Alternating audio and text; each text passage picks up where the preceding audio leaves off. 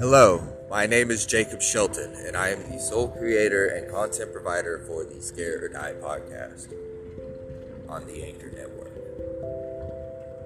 I will come to you in the form of a narrator by the name of Grim Cypher, and he will take you on a tale of horrifying endeavors with a delivery man lost in a familiar place he can't seem to get around.